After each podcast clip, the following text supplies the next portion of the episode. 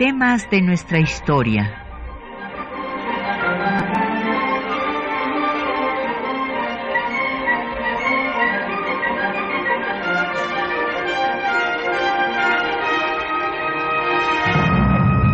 Un espacio que difunde el conocimiento del pasado para comprender nuestro presente. Programa a cargo de la maestra Patricia Galeana.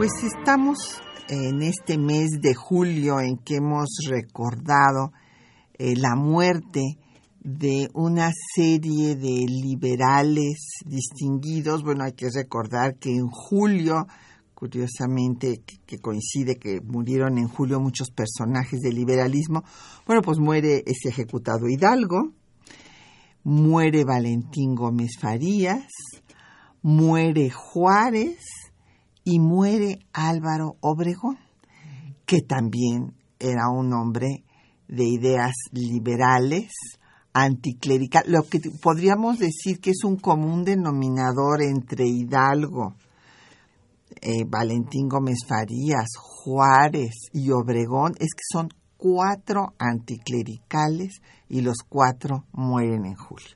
Entonces, pues hoy vamos a hablar de Álvaro Obregón y tenemos el gusto de que nos acompañe en cabina el doctor Felipe Ávila. Gracias Felipe, qué bueno que estés otra vez aquí con nosotros. Con mucho gusto Patricia, muchas gracias. Y bueno, tenemos para nuestros radioescuchas eh, libros para que pues profundicen en estos personajes y tenemos eh, una, tres, no, cinco, cinco ejemplares de las jornadas de historia de Occidente que ha realizado a lo largo ya de más de 35 años nuestro muy querido amigo eh, don Luis Prieto. Y esta vez les vamos a dar los ejemplares de las jornadas, la, la jornada número 34, porque en ella, o sea, hay una serie de semblanzas y hay un texto eh, muy eh, interesante de Pedro Castro, que hace la semblanza de De la Huerta, de Obregón y de Calles, y las relaciones entre ellos. Entonces, pues nos pareció muy buen eh, texto para que se repartiera a ustedes y pudieran profundizar en estos personajes. También hay una semblanza de Vasconcelos, que bueno, pues sí, Vasconcelos, en fin, hizo este, la obra educativa gracias a que tuvo a que el apoyo de Obregón, porque siempre se habla mucho de que, bueno, Vasconcelos para acá, Vasconcelos para allá, bueno, sí, ¿dónde queda el que le dio todo su apoyo, que era el presidente Álvaro Obregón? Entonces, eh, pues eh, tienen ustedes estos cinco ejemplares y también tenemos tres ejemplares de los llamados tratados de Bucareli y la rebelión de la huertista de otro colega del INERM, Pablo Serrano, que estuviera muchos años en el Instituto Nacional de Estudios Históricos de las Revoluciones de México. Eh, llámenos tenemos como siempre a su disposición el 55 36 89 89, una alada sin costo 01 800 505 26 88, un correo de voz 56 23 32 81, un correo electrónico temas de nuestra historia arroba yahoo.com.mx, en Twitter nos puede seguir por arroba temas historia, en Facebook por temas de nuestra historia UNAM y el programa queda en línea si hoy no nos puede terminar de escuchar en el www.radiounam.unam.mx. Bueno, el doctor Felipe Ávila, ustedes ya le conocen. Él es investigador del Instituto de Investigaciones Históricas de la UNAM y ahora está eh, prestado en el Instituto Nacional de Estudios Históricos de las Revoluciones de México, es especialista en la Revolución Mexicana, en particular en todo el zapatismo. Y bueno, pues hoy vamos a hablar de este personaje, que es un personaje muy controvertido, porque eh, pues estos personajes justamente que murieron en julio, eh, pues son, eh, han sido estigmatizados por la Iglesia Católica y por el conservadurismo mexicano. Entonces, bueno, pues a Hidalgo, pues no lo quieren y se hizo la película esta de la historia jamás contada para acabar con el padre de la patria, porque Hidalgo se enfrentó a la jerarquía eclesiástica, a la Inquisición, les dijo ustedes no son católicos, sino lo único que les interesa es el dinero, etcétera. En cambio, Morelos, a Morelos lo adoptaron, pues por ser michoacano por una parte y por otra parte porque no tuvo estos enfrentamientos con la iglesia, si bien eximió del pago de obenciones, eh, que fue, estas deberían de ser libres y no con coacción civil en los sentimientos de la nación. Y bueno, pues Valentín Gómez Farías empezó el proceso secularizador que implicaba quitarle el poder a la iglesia y quitarle su fuerza económica. Juárez, bueno, pues coautor, eh, el que hace posible que se promulguen las leyes de reforma y que eh, se establezca el Estado laico ya con la libertad explícita de cultos.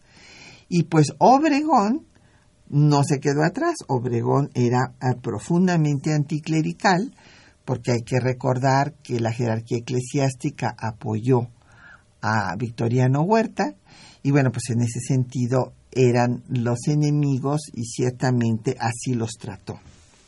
Así es, eh, creo que es muy interesante esta similitud que haces entre este elemento que los identifica eh, ideológicamente, estas posturas que tuvieron estos grandes personajes que fallecieron en julio. Eh, si algo los une, además de grandes patriotas, personajes históricos fundamentales en la evolución de nuestro país desde que somos nación independiente es eh, justamente este elemento de lucha contra el clero que es identificado como enemigo eh, ideológico, cultural, político e incluso militar, porque buena parte del anticlericalismo de los revolucionarios, de los constitucionalistas, de los sonorenses particularmente, Obregón, Calles, de la Huerta, Diegues, eh, tiene que ver con la actitud que tomó la Iglesia Católica, la jerarquía, eh, combatiendo a Madero. Fueron de los que se sumaron al complot para acabar con su gobierno.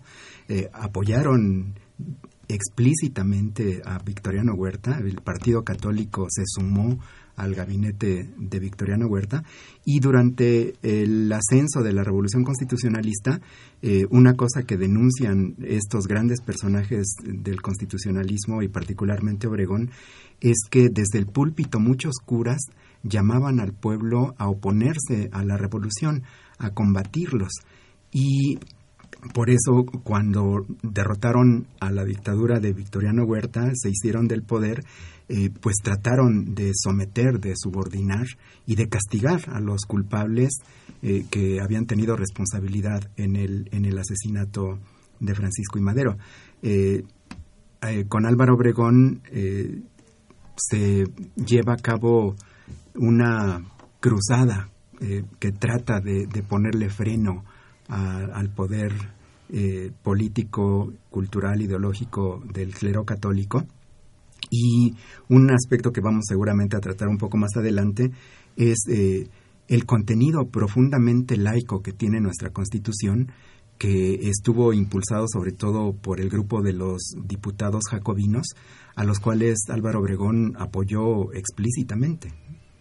Claro, y, bueno, pues en esta guerra, porque pues es parte de la guerra, en este enfrentamiento, pues ciertamente eh, Obregón pues va a imponer préstamos forzosos a la iglesia, la iglesia se opone, esto era para eh, pues sacar recursos, inclusive para que hubiera lo más elemental aquí en la Ciudad de México, eh, porque había habido una gran carestía, faltaban alimentos, etcétera, y cuando el clero se opone a hacer este préstamo, pues los exhibe, los pone a barrer las calles, a los curas los expulsa, y bueno, esto desde luego pues no se lo van a perdonar, y cuando eh, pues eh, trate de reelegirse como presidente, que es uno de los temas que también tenemos que tratar, muy controvertido, pues van a fraguar toda una conspiración, va a haber varios intentos fallidos para matarlo, hasta que finalmente pues lo haga José de León Toral. Y este, esta idea de que el colega de investigaciones sociales Ricaño, en su libro sobre la madre Conchita, eh, dice que pues fue un chivo expiatorio decir que la madre Conchita era la autora intelectual, cuando en realidad los autores intelectuales de la conspiración para matar a Obregón pues había sido la más alta jerarquía eclesiástica. Así es, eh, creo que has eh, resumido muy bien eh, este enfrentamiento, que es, un enfrentamiento por la nación, por el Estado, por el proyecto. Por el poder. Y, contra la Iglesia. Es, es, una lucha secular, una, una lucha de larga duración. Que, que, comienza desde nuestras primeras etapas como país independiente eh, que tiene su gran eh, batalla en, en, la reforma, que se convierte en una guerra civil, de la que México sale adelante después de muchos esfuerzos y mucha pérdida de vidas. Sí, que se continúa con una intervención extranjera de cinco años. Así es. Y eh, a pesar de esa victoria liberal, de todas maneras la Iglesia no fue derrotada completamente porque reconstituyó su poder económico, político e ideológico durante el gobierno dictatorial de, Porfirio Díaz. Y en buena medida esto provocó eh, el estallido de la revolución porque debemos recordar que el movimiento liberal de comienzos del siglo XX es precisamente en contra de la política de conciliación de, del gobierno de Porfirio Díaz hacia la Iglesia Católica muchos de los liberales que después eh, evolucionan hacia el magonismo tuvieron una enorme influencia ideológica y política en la generación que hizo la Revolución Mexicana.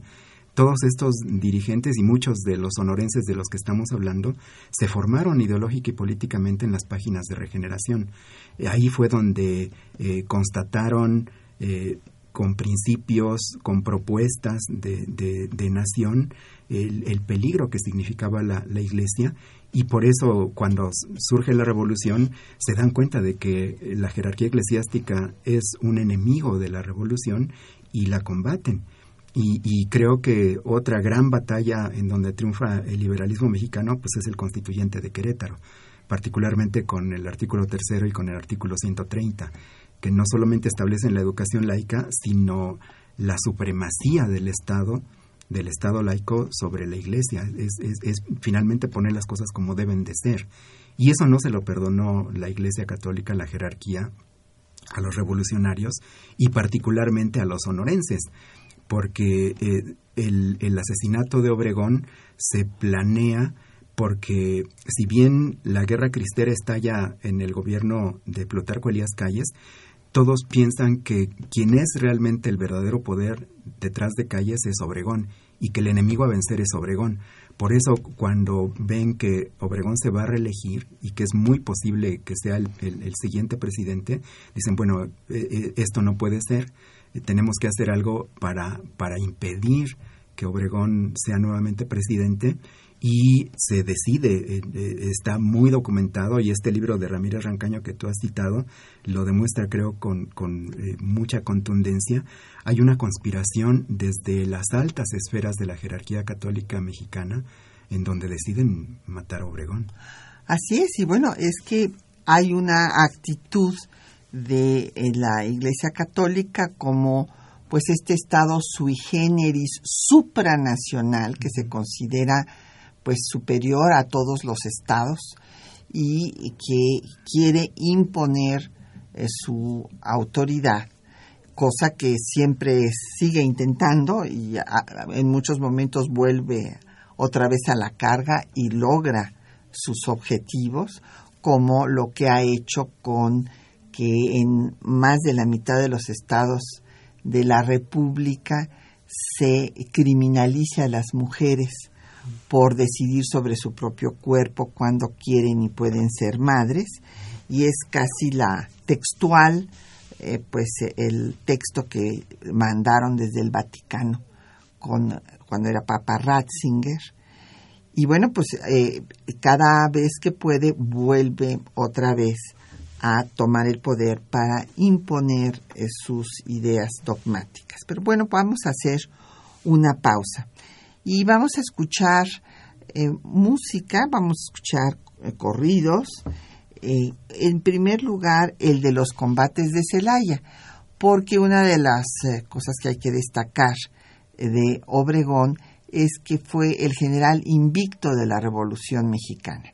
Y vamos a escuchar, pues, los combates de Celaya, que fueron el principio del fin de la división del norte encabezada por Francisco Villa con los hermanos Sáizar.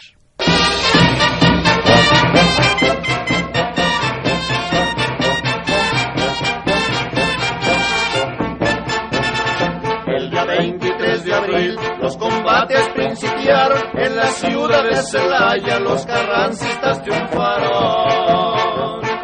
Un gran número de tropas que traía Álvaro Obregón fueron las que resguardaron por todita la estación. Los carrancistas adentro, los villistas les cayeron, les empiezan a hacer fuego y los de adentro corrieron.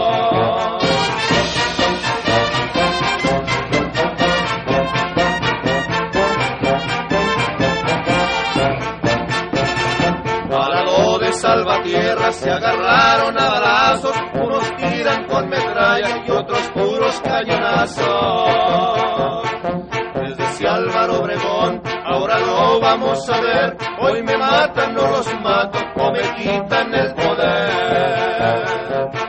Llegaron las avanzadas desde el Guaje hasta la venta, nomás se oye el tronadero de Mauser y 30-30.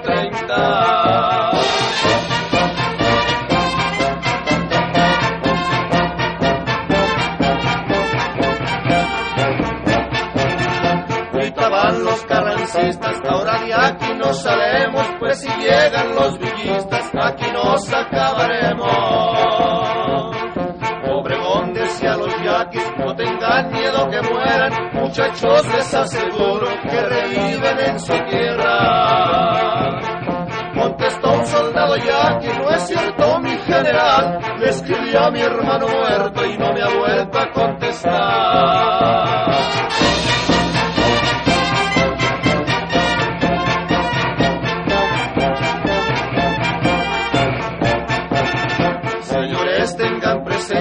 que en Cela ya pasó,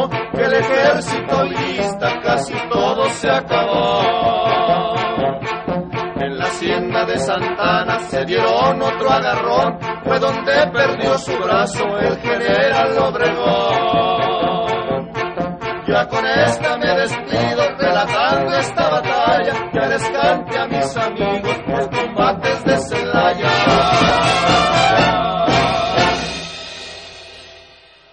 Bueno, pues eh, ahí tienen ustedes este corrido de las batallas de Celaya.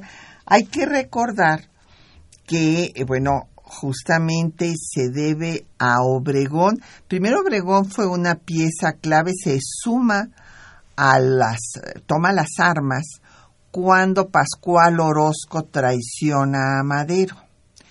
Y ahí pues va a tener varias victorias. Y después cuando matan a Madero, pues se suma al constitucionalista, al constitucionalismo primero con Maitorena, que era el gobernador de Sonora, y pues va a tener una bola de victorias, va a tomar todos los puntos de Sonora, el último es Guaymas, el que le cuesta más trabajo, después Sinaloa, y finalmente pues es el que llega a la Ciudad de México y en los tratados de Teoloyucan, eh, logra que el eh, ejército federal de Huerta pues se disuelva y se entregue la ciudad pacíficamente. Y cuando entra a la ciudad, en fin, hay una serie de eh, anécdotas interesantes. Va a ver la tumba de Madero y se encuentra que estaba perfectamente cuidada y con flores y todo, y entonces pues pregunta que quién la cuidaba. Y se entera que era María Arias Bernal. Entonces quiere conocer a María Arias Bernal y bueno, pues la felicita y en, eh, como símbolo de su reconocimiento le da su pistola. Y después la prensa, prensa conservadora, eh, huertista, pues la llama la María Pistolas por, por este hecho. Después sale de la Ciudad de México cuando, bueno, viene todo este proceso que ustedes recordarán de eh, la convención revolucionaria a la que convoca Carranza, eh, pero pues no vienen los villistas a la Ciudad de México. En Aguascalientes viene la ruptura, exigen que eh, se entre, pues que renuncien y, Carranza, supuestamente también Villa y Zapata, pero pues es muy fácil decir allá los villistas y los zapatistas le dicen, sí, vamos a renunciar los tres, pero primero que renuncie Carranza. Y Carranza dice, no, pues no reconozco a esta eh, eh, convención que se llama soberana y nada de que me quitan el poder cuando ya me lo habían dado, porque esto es muy importante. En la convención que se reunió primero en la Ciudad de México, ya al triunfo de, los eh, revolucionarios contra el huertismo, pues Carranza entrega el poder y aquí en la Ciudad de México se lo regresa. Pero cuando se van a Aguascalientes, pues allá los villistas y los zapatistas lo quieren desbancar. Carranza no eh, lo acepta y Obregón eh, pues primero había apoyado a Antonio Villarreal para que fuera el presidente de la, eh, del gobierno provisional de la convención, no lo logra y entonces apoya a Eulalio Gutiérrez, pero ¿qué creen? Eulalio Gutiérrez nombra a Villa como jefe de operaciones del gobierno de la convención y esto hace que Obregón este, desde luego se regrese con Carranza y se convierta en el jefe de operaciones de Carranza.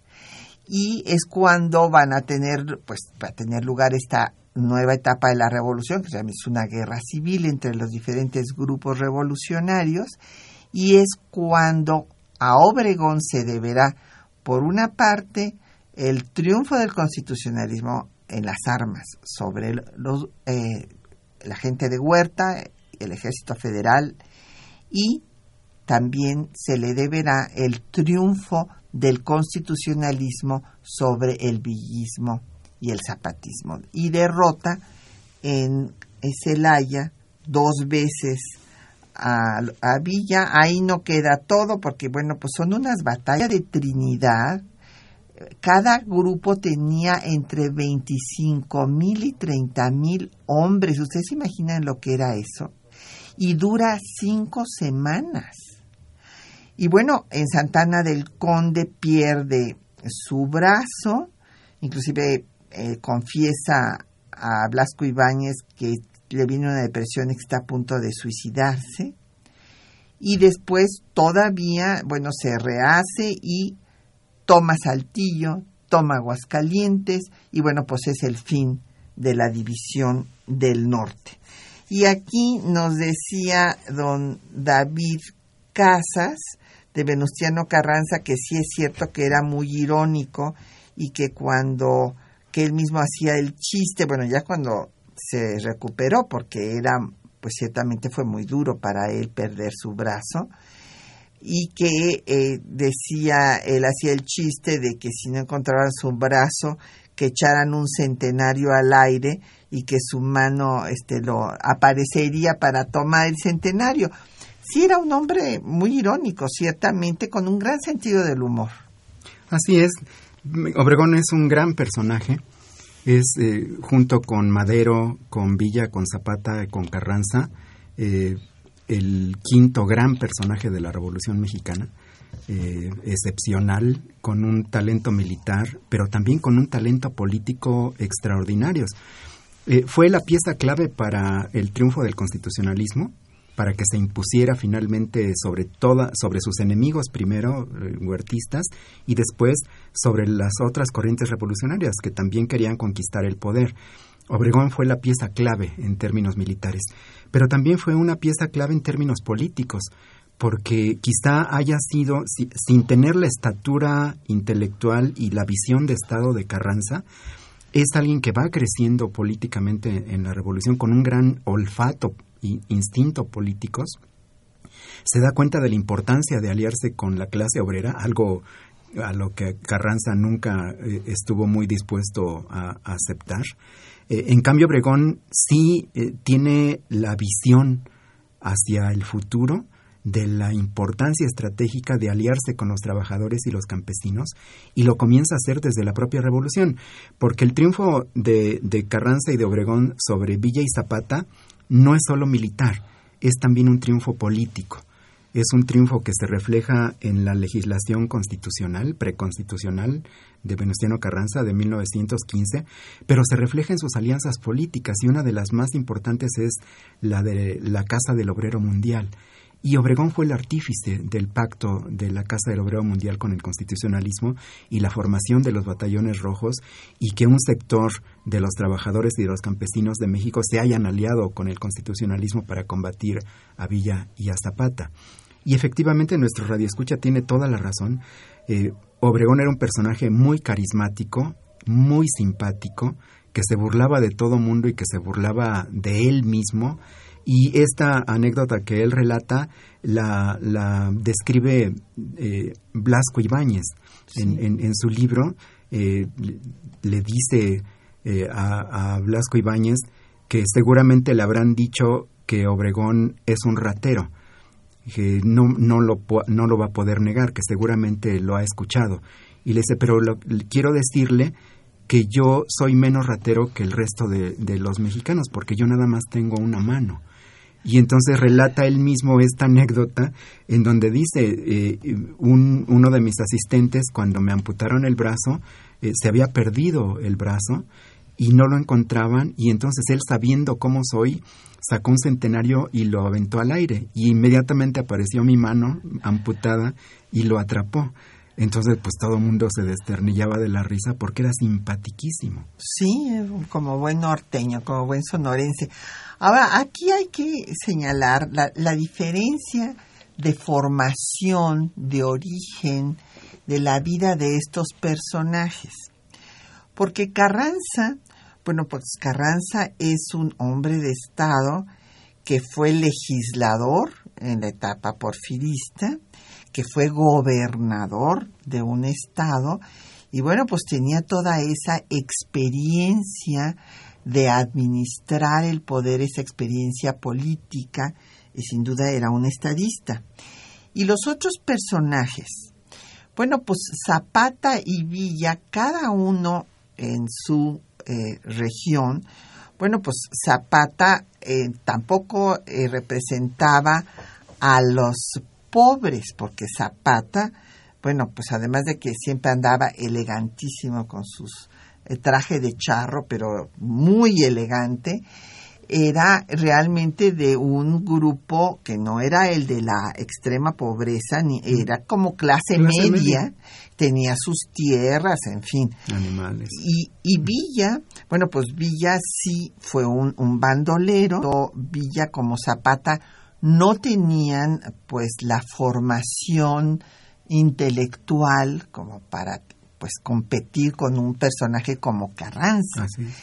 Y en el caso de Obregón, Obregón tiene un poco más de preparación, hay que decirlo, que Villa que Zapata, evidentemente, porque pues fue inclusive maestro de escuela gracias a que su hermano también era el director de una escuela pero bueno, es un maestro rural y es un hombre que tiene otra característica que no tiene ninguno de los otros tres, ni Carranza, ni Villa, ni Zapata. Es un empresario. Es un gran empresario, sí. O sea, es un hombre que realmente es muy hábil, o sea, además de ser un magnífico militar, o sea, un muy buen organizador que inventa las loberas, estos hoyos que se hacían en la tierra en donde metía a un hombre con su ametralladora y dejaba varios metros y luego se hacía otro hoyo y entonces pues aparecía que eran muchos y en realidad no eran tantos, multiplicaba eh, a sus contingentes y bueno, tenía este sentido de la organización eh, innata militar como Villa, evidentemente, pero bueno, pues le ganó. Demostró que era mejor militar. Pues le ganó a Villa. Y hay otra cosa, este, esta conciencia social, ¿sí? Eh, que era, era bilingüe, tenía eh, el conocimiento de la lengua yaqui y lo apoyaban los yaquis, lo apoyaban los mayos, los indígenas de Sonora que es una característica muy importante. Esto le ayudó mucho también. Eh, su alianza con los trabajadores y eh, también una visión de Estado de impulsar la educación y por eso apoyó a Vasconcelos. Pues vamos a escuchar el eh, texto que les hemos seleccionado para esta mañana de cómo describe José C. Valadez pues lo que fue Obregón y eh, las razones de su muerte.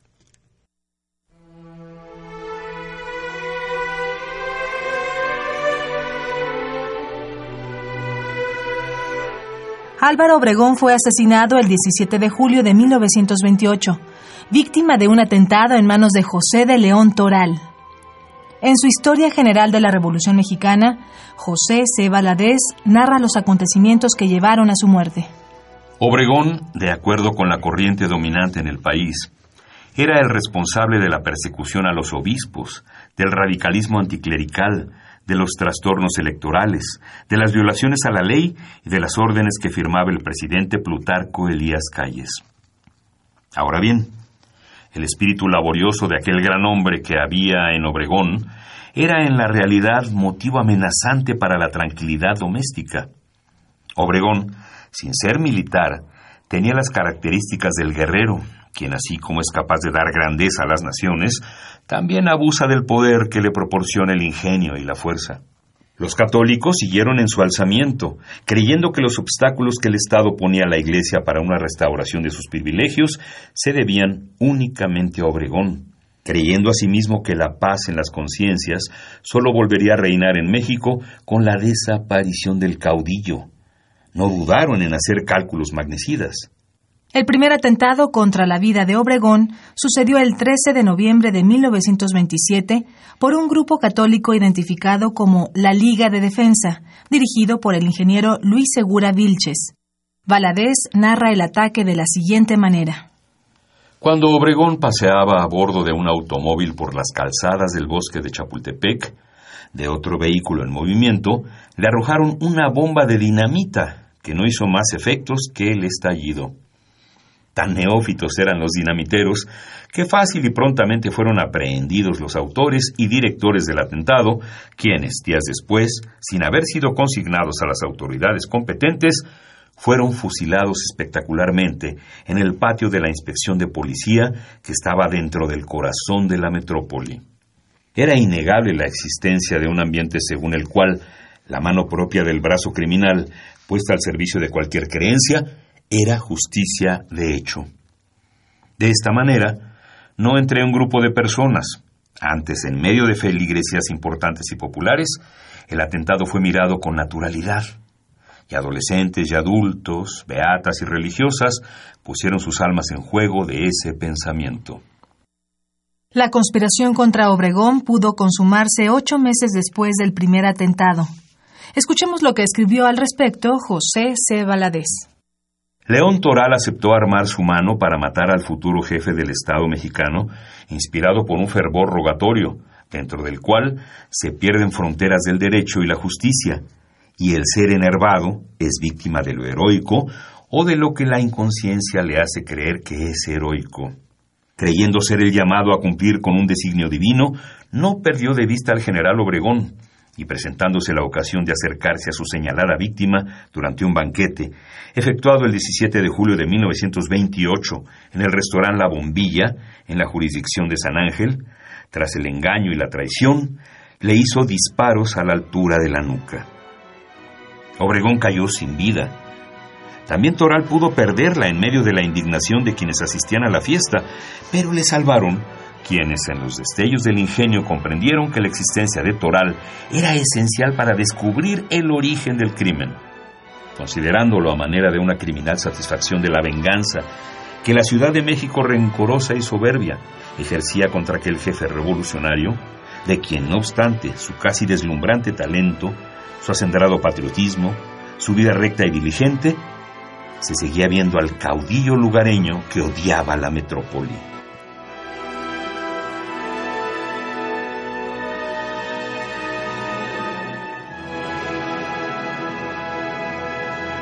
Bueno, pues ahí tienen ustedes eh, la eh, relación que hace el historiador José C. en su Historia General de la Revolución Mexicana sobre estos acontecimientos, pues en donde eh, pues se pone de manifiesto la intervención de la jerarquía eclesiástica, como habíamos comentado, y que no fue una idea de, la madre Conchita, sino que, bueno, pues estaba toda la eh, alta jerarquía involucrada en el tema. Vamos a dar paso, hay algunas preguntas, muchos saludos que les agradecemos y felicitaciones. Don Fernando López Leiva dice que, que si Carranza, que qué pretendía Carranza con invitar a Blasco Ibáñez a México, pero no, pues no lo invitó Carranza y Blasco Ibáñez quería venir. Así es, eh, cuando Blasco Ibáñez está en México, él eh, viene con la intención de escribir un libro sobre México y sobre la Revolución Mexicana y se entrevista con varios personajes y uno de los que más le interesaba eh, escuchar su opinión era Álvaro Obregón, que entonces era presidente de la República. Agustín Alcaraz de Benito Juárez, pues entra en uno de los temas pues centrales, que es lo que ha sido motivo pues de tantas eh, críticas, el que Álvaro Obregón haya decidido reelegirse. Nos dice don Agustín que como era posible esto, sí, pues el lema de la revolución era sufragio efectivo, no reelección, desde luego desde Madero, esta fue la bandera de la revolución maderista. E, en la constitución de 17 se incorpora eh, pues esta norma a la, a la constitución, eh, este, que cómo se explica que se haya querido reelegir. Bueno, yo creo que aquí hay que considerar dos factores. En primer lugar, desde luego, está eh, la ambición de poder. una vez que se conquista el poder y que se le ejerce, eh, yo creo que eh, en muchos personajes, y sobre todo muchos de estos grandes personajes históricos, eh, les surge la idea de que es necesario continuar con su obra, que, no, no, no pueden concluir en cuatro años, que era lo que duraba el periodo presidencial, con todo lo que están impulsando como proyecto de transformación del país. yo creo que eso ha ocurrido en distintas eh, etapas de nuestra historia y no solo de la mexicana, sino del mundo. Eh, en segundo lugar, yo creo que también una cosa que hay que considerar en esta perspectiva amplia es que muchas de las grandes revoluciones eh, han creado personajes que llegan al poder y que se perpetúan, como Napoleón, como Lenin, como Fidel Castro, como Hugo Chávez, eh, como ahora Evo Morales, se consideran indispensables, que sin ellos no puede marchar el país. Creo que Obregón también eh, estuvo imbuido de, este pensamiento. Creo que él se consideraba indispensable para el país porque hay que reconocer que no solo era ambición personal, eh, sino que era una convicción de que estaban luchando por ideales y por un proyecto y que era un patriota. Obregón fue un gran patriota que lo que hizo lo hizo por el bien de México. Yo creo que él de veras eh, estaba convencido de que así era. Y por el otro, pues su círculo de, de, amigos, de, de, aduladores, que siempre los hay, que también los llenan de incienso y les hacen creer que, son, indispensables. que son indispensables, ¿no? Eh, pero sí, yo creo que el, el, haber modificado la Constitución para reelegirse, eh, bueno, provocó una rebelión de su más cercano colaborador, que era Francisco Serrano, en contra de la reelección, eh, y hubo muchos como Vasconcelos, como Vito Alessio Robles, como personajes que después serían muy importantes en las siguientes décadas. que también. Sí, que decían, bueno, esto no se puede permitir. Si por eso hicimos la revolución, ¿cómo que ahora eh, Obregón se reelige? No, y esto es algo que dura todavía hasta la fecha. Este principio de Madero, eh, pues ha seguido manteniéndose, aunque últimamente ya se modificó otra vez la Constitución y ya se permite la reelección no consecutiva de los legisladores pero todavía no se permite la reelección de presidente de la República, afortunadamente.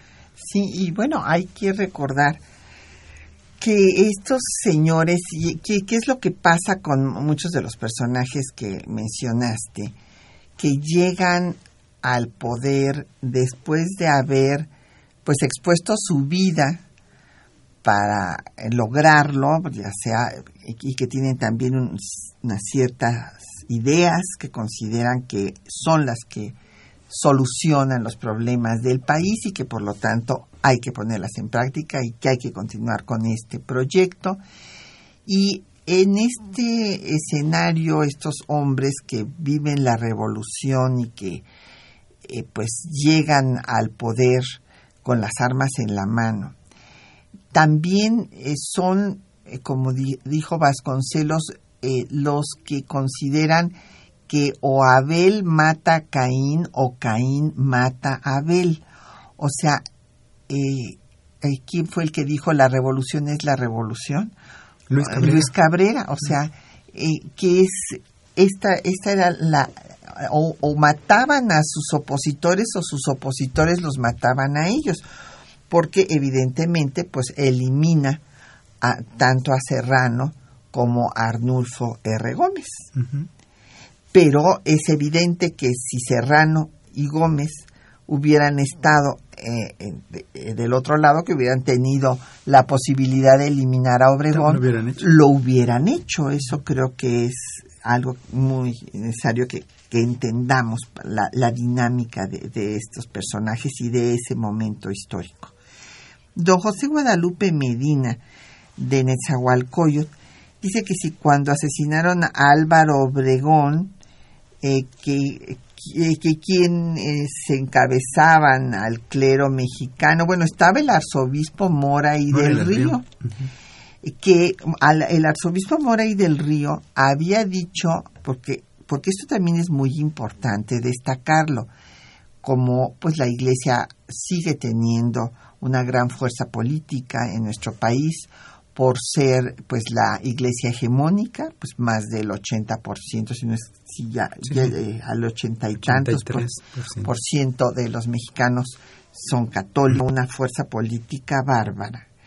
Y desde luego ha promovido toda una idea en contra de estos personajes, que es una leyenda negra terrible, pero se olvida, por ejemplo, se omite eh, difundir que fue la jerarquía eclesiástica la primera que lanzó la lucha en contra de la constitución. Primero, pues habían estado en contra de la revolución y habían apoyado a Huerta, pero después estuvieron en contra de la constitución y cuando viene, porque aquí nos preguntan por la eh, guerra cristera y todo lo demás, bueno, pues cuando viene esta lucha, es porque primero el arzobispo dice textualmente que están en contra de la Constitución y que no la van a cumplir, punto. Que están en contra del artículo tercero, del 27 y del 130. Y entonces es cuando pues viene el enfrentamiento con el Estado. Así es. Vamos a hacer otra pausa para escuchar el corrido de Obregón con el trío Luna. Allá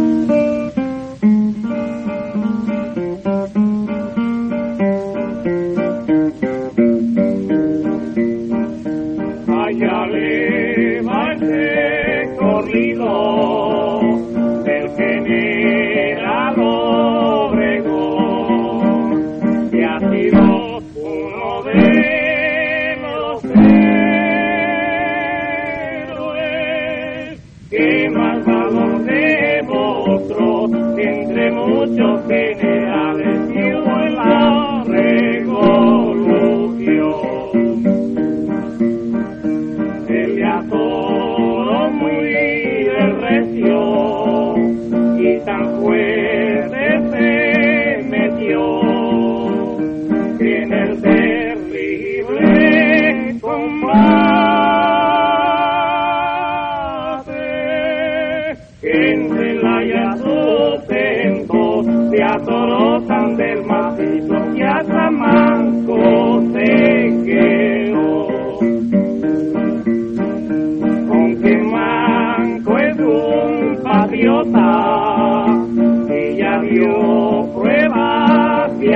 apolio, pues les dijo las verdades. Y les cantó las cuarenta a todos esos coyotes que andan detrás del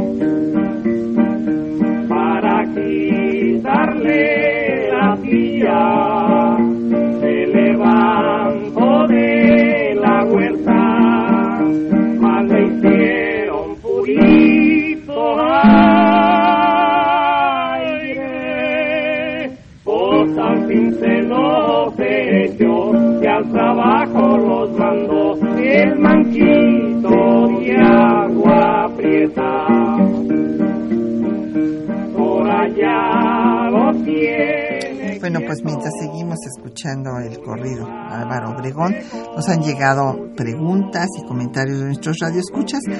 De hecho, hay muchísimas llamadas, pero casi todas son nada más de saludos y felicitaciones, que les agradecemos mucho y ahorita, eh, si nos da tiempo, les damos, eh, pues, personalmente, nombre por nombre, las gracias. Pero don Alberto Fernández de Naucalpan eh, dice que, eh, pues, Obregón se rodeó de revolucionarios eh, eh, con ideales como Benjamín Gil, agraristas como Antonio Díaz Soto y Gama y Francisco J. Mújica. Sí, desde luego, o sea, él había apoyado cuando en el constituyente de 17, pues los renovadores no estaban de acuerdo con que se pusieran las reformas sociales en la Constitución y que después los jacobinos los llaman obstruccionistas, pues los jacobinos se alejan de Carranza, si bien habían estado originalmente con, con Carranza, como Francisco J. Mújica, pero se alejan y el que se convierte en el líder que puede apoyarlos es Obregón. Contra lo que han dicho algunos colegas de que es una publicidad que hizo el propio Obregón durante su gobierno, no, pues esto lo reconocen los propios constituyentes en sus memorias, como Bojorques, por ejemplo. Así es. Sí. Eh, dice que cuáles fueron los logros más importantes de Obregón como presidente. Bueno, primero que nada, había hecho una alianza con los trabajadores, bueno, desde eh, la revolución, eh, con la, eh, la COM, con la Casa del Obrero Mundial, los batallones rojos, que después disuelve Carranza, disuelve a los batallones rojos, disuelve la Casa del Obrero Mundial y entonces surge la CROM, la Confederación eh, Regional eh, Obreros Mexicanos, eh, donde se, su líder será Luis N. Morones, que se va a aliar con Obregón. Entonces, en realidad, cuando venga pues la rebelión de la huertista, en donde muchos militares se van con de la huerta, cuando él quiere en la sucesión presidencial apoyar a Calles y no a de la huerta, que entonces ya se rompe el grupo de sonorenses, la trilogía que había, y de la huerta pues tiene el apoyo de muchos eh, eh, miembros del ejército, pues va Obregón a salir adelante gracias a su alianza con los trabajadores. Así es. Y logra que sea Calles el presidente. Y después, eh, bueno, hay que, antes de ver esto de la sucesión presidencial, nos pregunta don Javier sobre los logros. Bueno, hace muchas cosas, don Javier. Primero que nada, para corresponder a esta alianza que tenía con los trabajadores, eh, va a hacer un proyecto para la Secretaría de Trabajo que no prospera porque dicen que son facultades del estado, de los estados y que no debe ser eh, una legislación federal.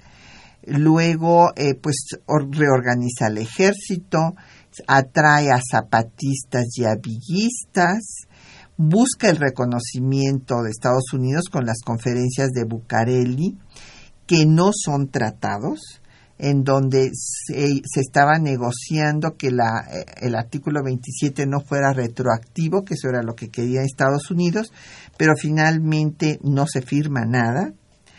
También, eh, pues lo que es muy importante es el impulso que se da a la educación, eh, creando la Secretaría de Educación Pública, nombrando ahí a Vasconcelos para que haga las escuelas rurales, eh, la formación de maestros, las campañas de alfabetización, eh, la difusión de la literatura, del impulso al arte.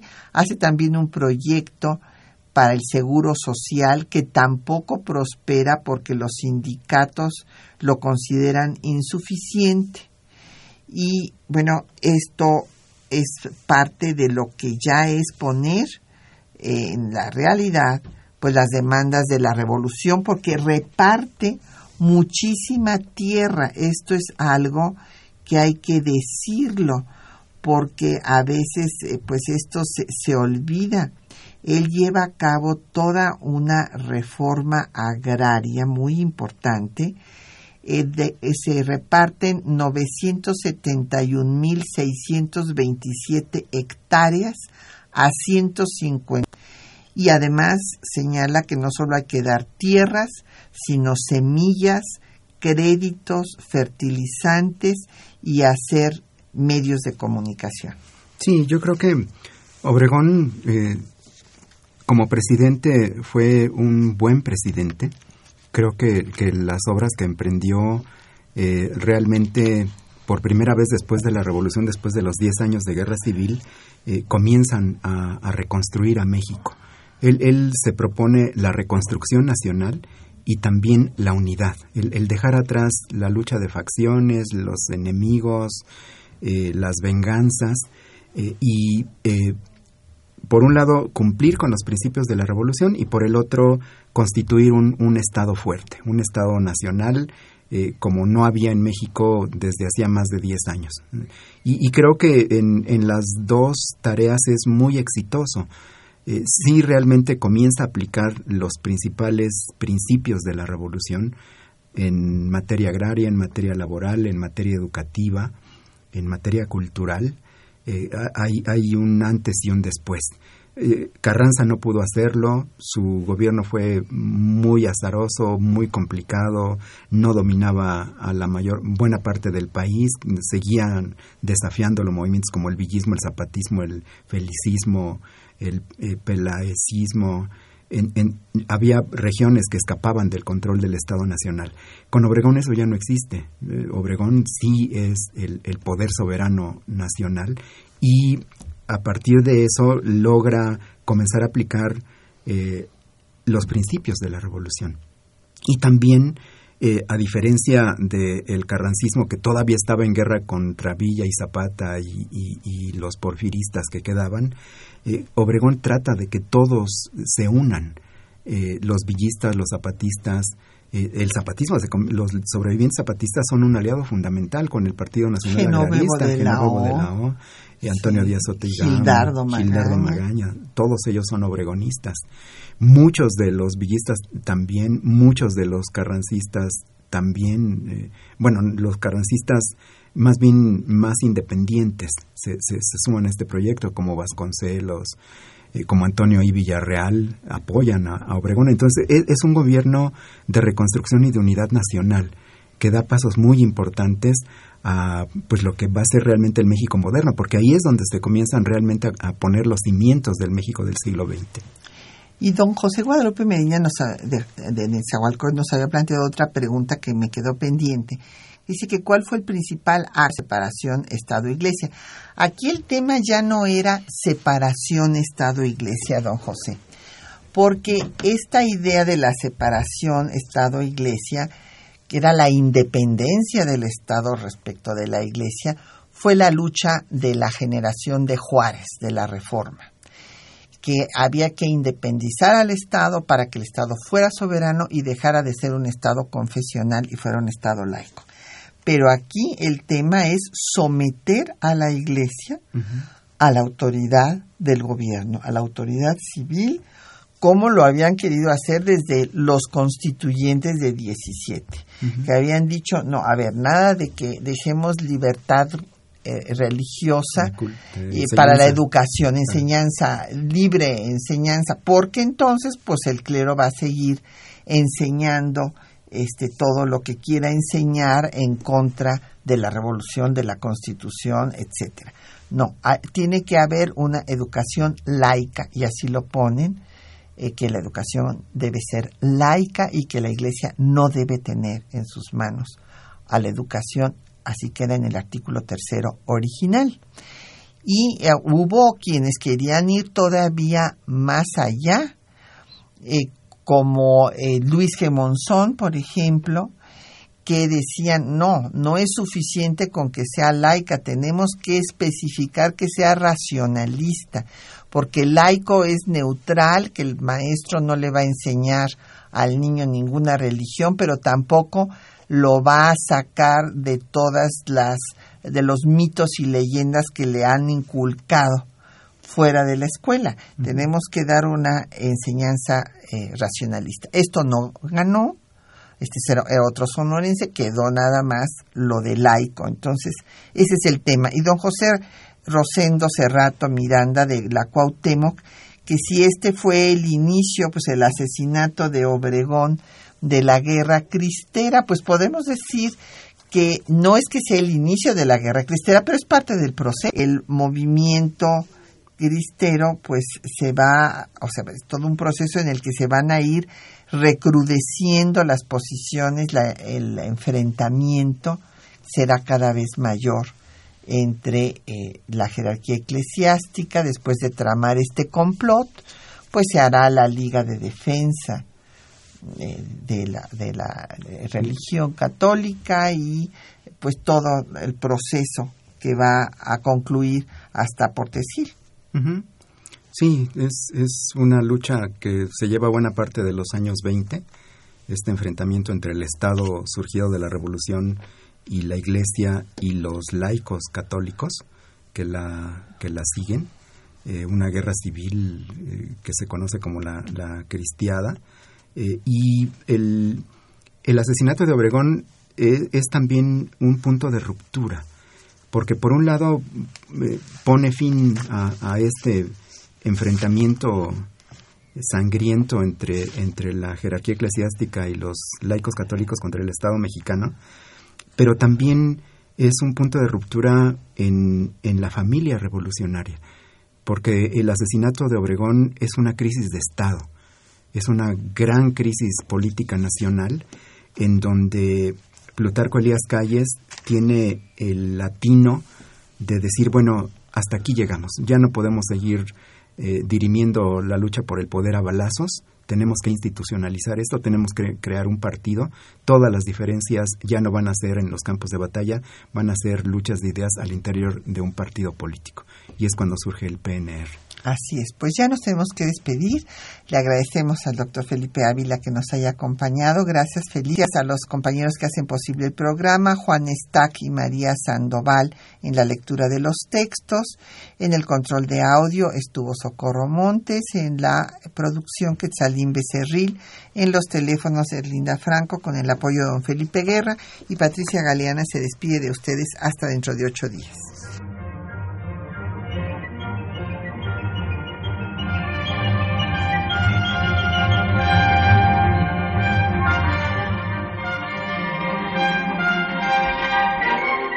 Temas de nuestra historia.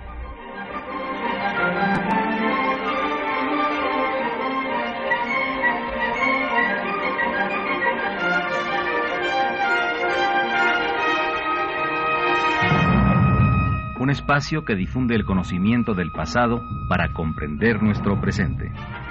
Programa a cargo de la maestra Patricia Galeana.